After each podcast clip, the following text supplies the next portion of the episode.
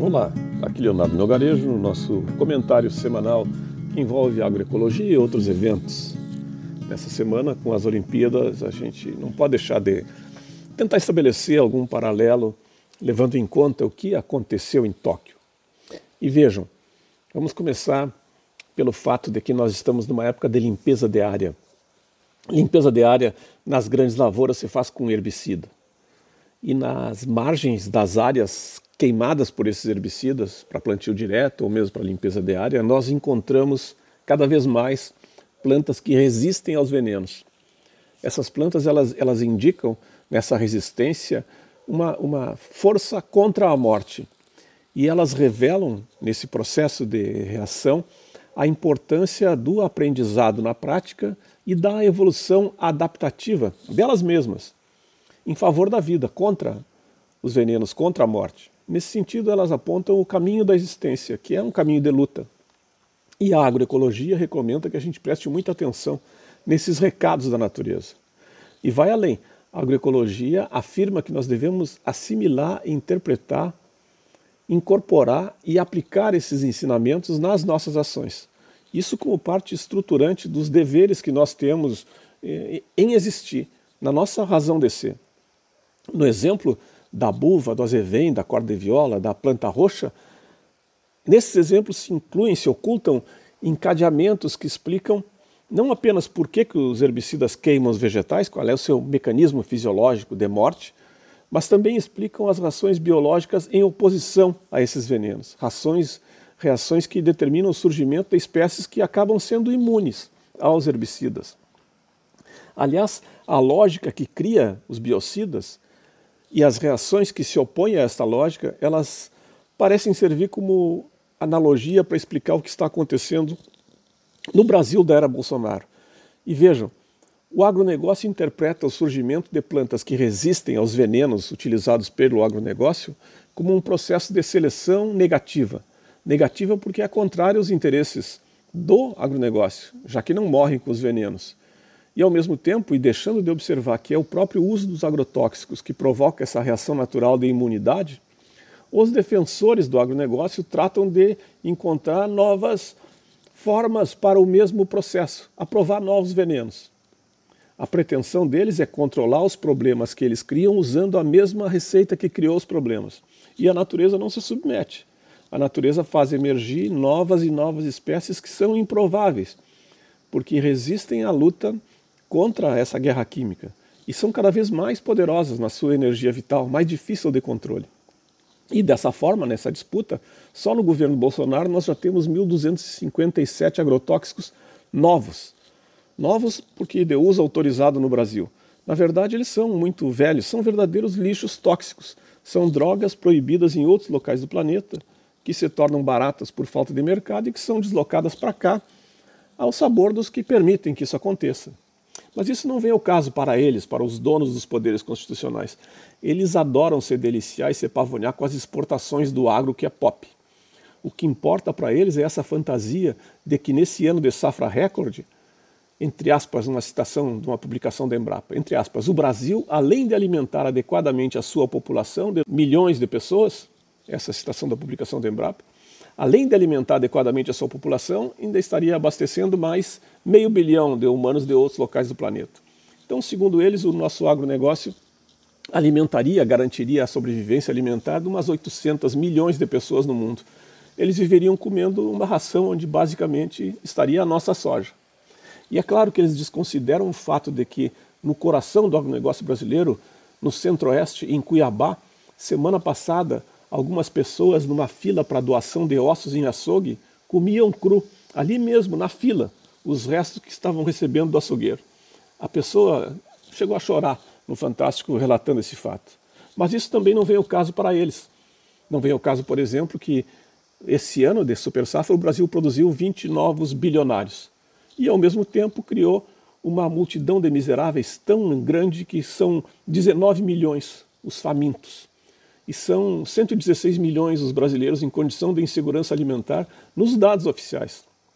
Ora, será que haveria uma orientação programática nessa contradição entre esses dois fatos, essas duas maneiras tão opostas de relatar um mesmo acontecimento? Eu penso que há. E penso que essa contradição ela é tão respeitosa à postura do presidente que deve ser entendida como capitaneada pelo presidente da República. Vejam que em 2020, segundo a imprensa, o presidente Bolsonaro mentiu 1.682 vezes, quase quatro vezes por dia. E, e nos conduz dessa forma, de, em zigue-zague, se dizendo e se desdizendo. E isso permite compreender a regra que é seguida pelos coadjuvantes do presidente e pelas ações que decorrem desses coadjuvantes. É, são claros os descaminhos por onde o Brasil vem tropeçando e a gente pode examinar isso é, considerando o apagão do CNPq esta semana. É claro que o apagão do CNPq resulta de uma iniciativa que leva ao desmonte daquela entidade de pesquisa e que tem grande impacto sobre a, sobre a pesquisa pública brasileira. A memória da ciência nacional resulta ameaçada. E, e, se informa que não havia uma cópia de reserva, um backup da memória da pesquisa científica nacional. Como se isso pudesse acontecer por algum tipo de descuido. Mas vamos admitir que tenha sido um descuido. E no caso da Cinemateca Nacional, que se avisou, se anunciou que ia pegar fogo, que o governo de São Paulo se propôs a assumir o controle, o governo nacional ficou quieto e perdemos a memória da Cinemateca Nacional. Não faltarão avisos, portanto, neste caso, o incêndio deve ser considerado como tolerado e não como acidental. As repetições desses, desses eventos sugerem uma rotina que se assemelha a um empreendimento, algo como um projeto de país.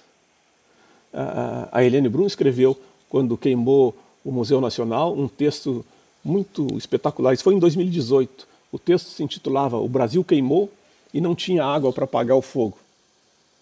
Como aquilo passou em brancas nuvens, em 2019 nós tivemos o próprio Dia do Fogo.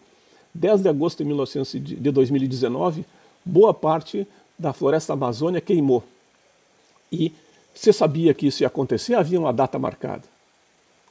As queimadas seriam criminosas, um produto de atividades ilegais, segundo alguns analistas. E isso já se pensava assim antes do Pantanal queimar em 2020. Bom, essa semana a Secretaria da Comunicação da Presidente da República comemorando o Dia do Agricultor, apresentou aquela foto de um jagunço armado.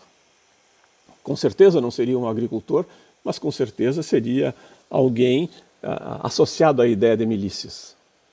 Nessas tristezas, felizmente, nós tínhamos na, eh, em Tóquio, durante a Olimpíada, aqueles eventos maravilhosos, a dança no skate da fadinha Raíssa Leal, de 13 anos, ganhando aquela medalha. Nós tínhamos os sorrisos da Rebeca Andrade, a medalha de ouro do Ítalo no surf, pessoas pobres, pessoas que emergem de um grupo social que não deve ser confundido com aqueles que ganham com o agronegócio.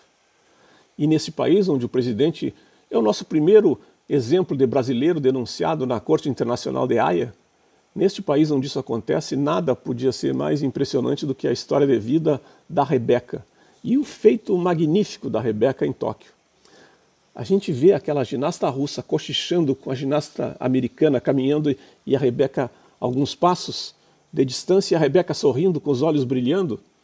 Aquilo nos encheu de amor, nos encheu de orgulho. E ela, a menina, é de fato um ser luminoso e é assemelhado nesse, assemelhada nesse aspecto a tantos outros seres luminosos que esse governo considera descartáveis uma menina negra, pobre, criada por uma família lutadora, onde o irmão deixava de comer para ela poder comer. Ela é como aquela flor roxa, ela é como as tantas plantas que emergem, dignas, lindas, vitoriosas, nessas terras esterilizadas por agrotóxicos, mostrando o quanto pode fazer por todos aquele que confia em si mesmo, em si mesma, aquele que sabe o valor que tem, aquele que sabe que o progresso, o desenvolvimento, a felicidade depende de ações em parceria. Nesse sentido, a Rebeca nos representa. Ela é a própria natureza. Ela é aquele clamor que nos chama para a vida, para a luta, para a dignidade. Ela é aquela existência que grita por todos nós e que vem de fundo com um golfão. Fora Bolsonaro! É o que a gente vê naquela dança. Convido vocês a entrarem no link para rever o vídeo show da Rebeca dançando ao som do baile da favela no YouTube.